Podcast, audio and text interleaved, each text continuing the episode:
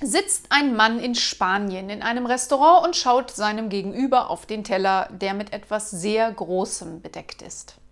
Er fragt dann nach einiger Zeit, was haben Sie da eigentlich auf dem Teller? Antwortet der andere, das sind Stierhoden, eine Delikatesse. Nach einem kurzen Gespräch arrangiert der andere, dass der Mann nach dem nächsten Stierkampf auch einmal die Hoden bekommt. Als es soweit ist, kommt der Kellner mit einem großen Teller, auf dem jedoch nur zwei kleine Hoden liegen.